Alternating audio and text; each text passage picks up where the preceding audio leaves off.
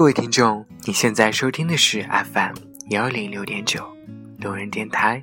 男孩的复数是 gay。很感谢各位听众在深夜聆听路人的电台。晚上好，各位听众。那今天呢，路人要分享一篇来自于路人听众的一篇文章吧。那这篇文章呢？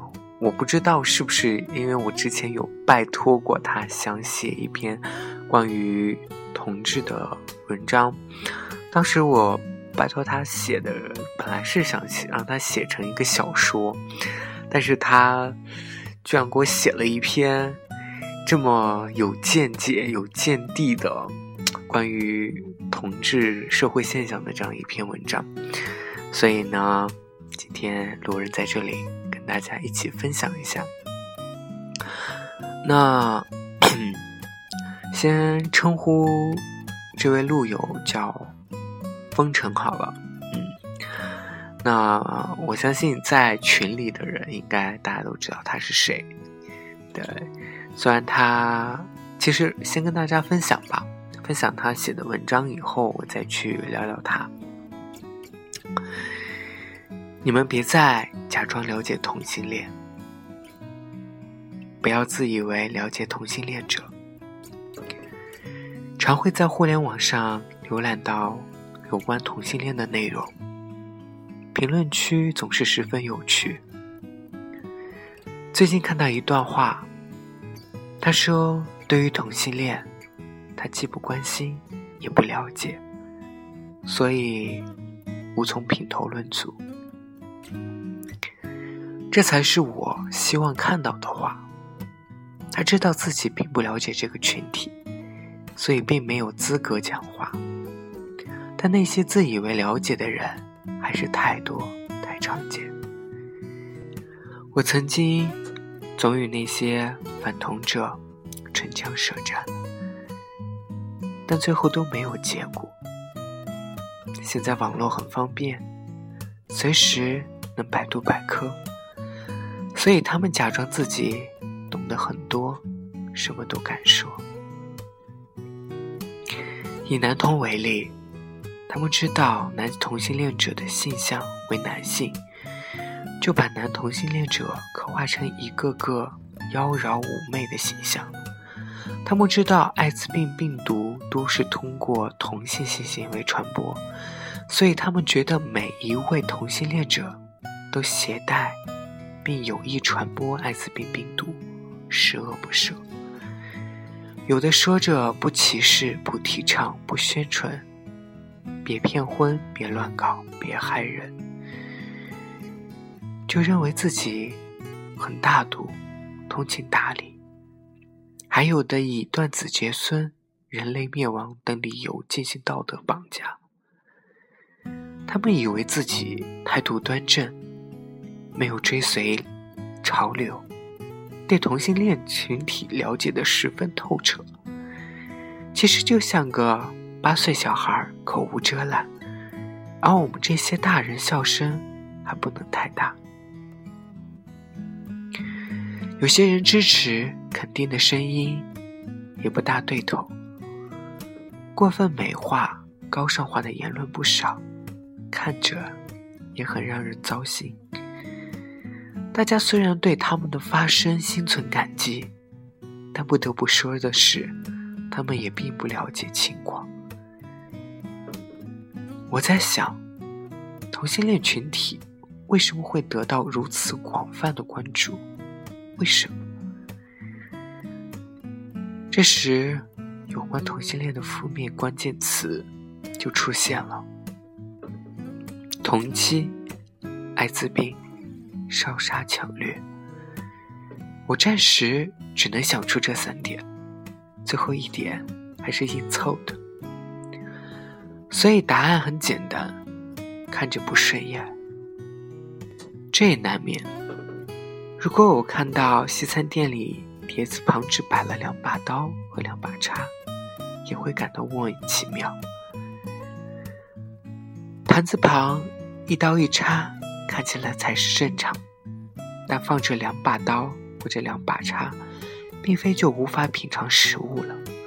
非要说区别，只能说使用起来要更困难。同性恋者需要面对的问题。现在的社会环境适合同性恋者生存吗？很难说。越年轻的人对待同性恋问题就越豁达、越宽容，但歧视始终存在。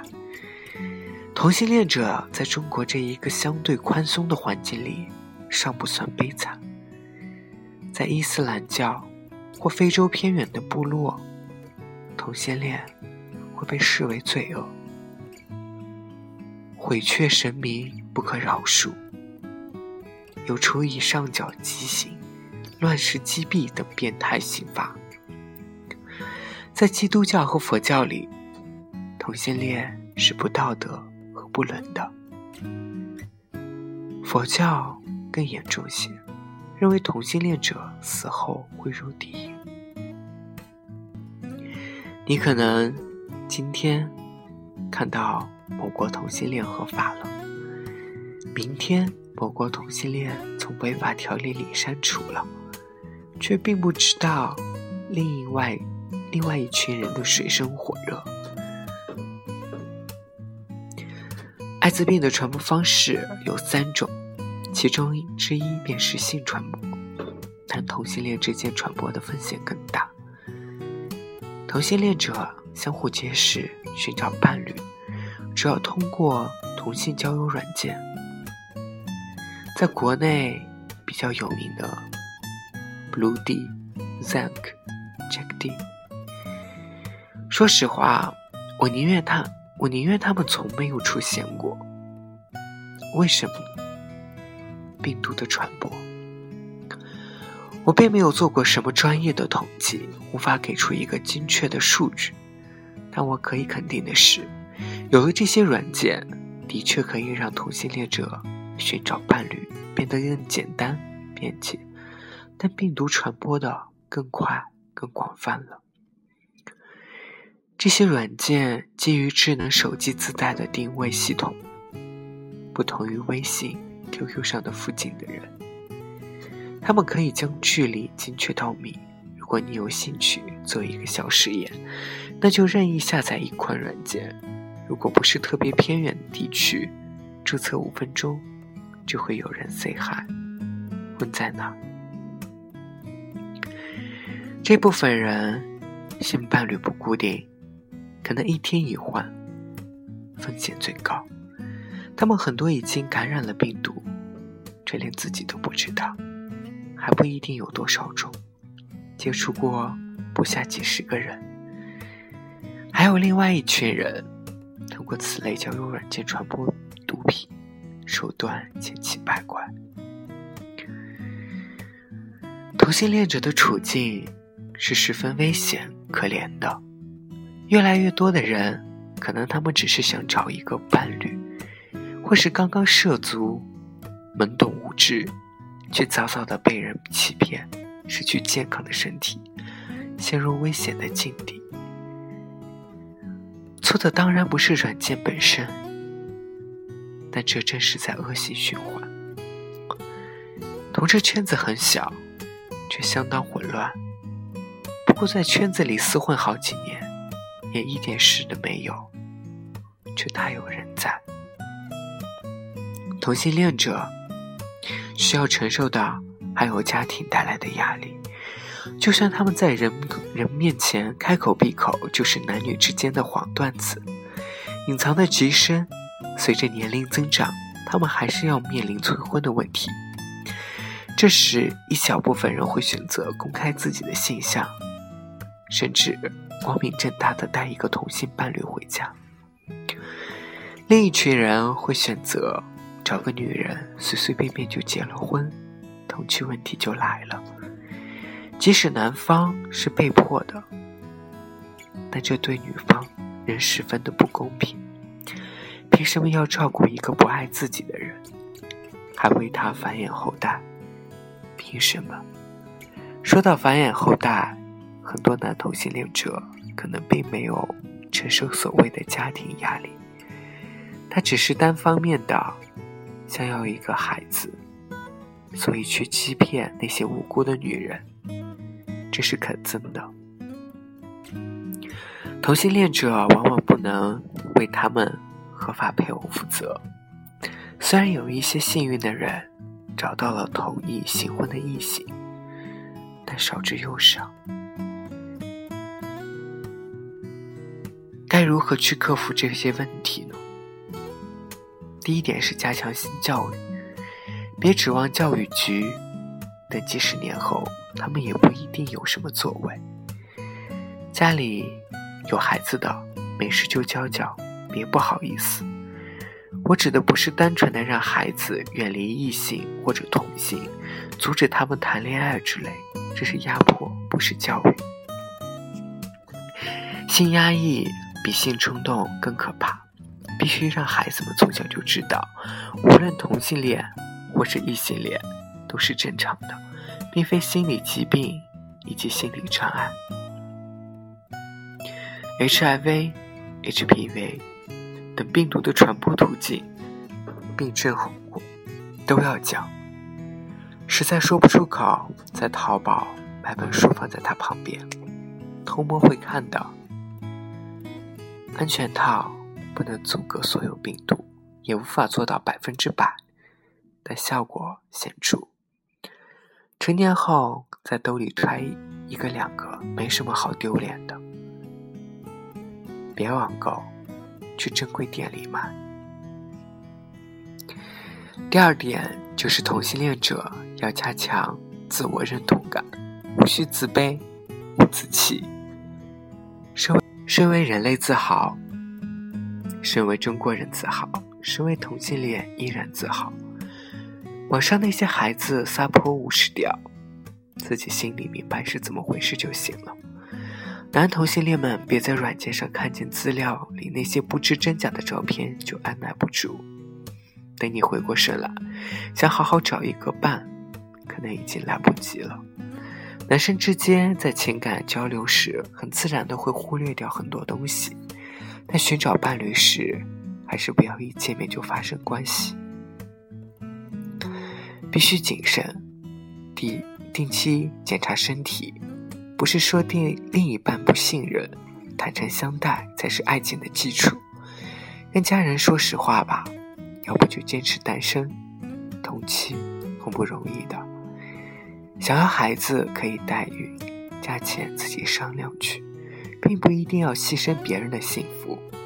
别跟我说代孕在中国违法之类的鬼话，文革时还有流氓罪呢。用现在的眼光。来看合理吗？现在还实行的计划生育，我也就不说了，不推荐领养。孩子成长的环境里，还是需要母亲的角色。身边的朋友感染 HIV 病毒该怎么办？我能给出的回答是这样：为他保护隐私，向你倾诉，请你耐心对待。如果不愿多说，也不要追问。之前我在知乎、百度等网站里回答此类问题，一般是说，告诉他，国内现有的医疗技术已经能延迟感染者的寿命到正常人的水平，疾控中心提供免费的检测与药物，好好接受治疗，放心大胆的去做自己喜欢的事，完全可以和正常人一样生活的。但后来我发现我是纯粹站着腰疼，站着说话不腰疼。这些话不止我在说，医生会说，百度百科也会说，根本没用。我认识一名感染者，他每天都需要按时服药，不能耽搁一刻一时，否则随时会有耐药的风险。国家发放的免费药物是有副作用的，发烧、乏力、头晕等症状是家常便饭。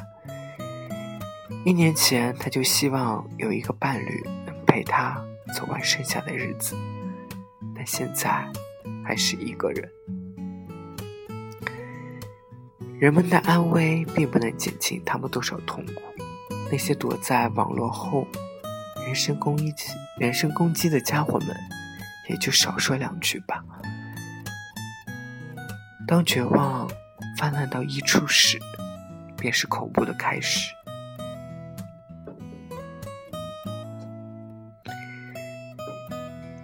好了，各位听众，今天这期节目呢，路人就跟大家分享到这里，也很感谢分成能够给路人写这样一篇文章。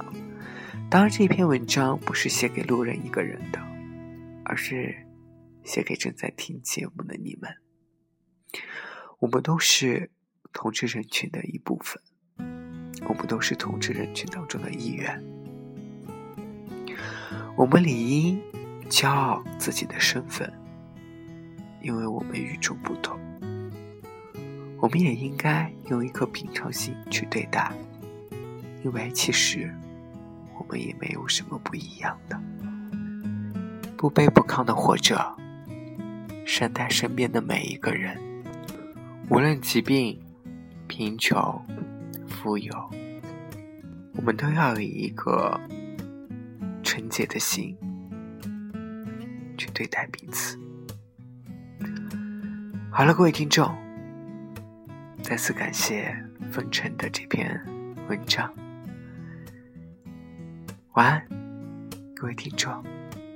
成都，今夜请将我遗忘。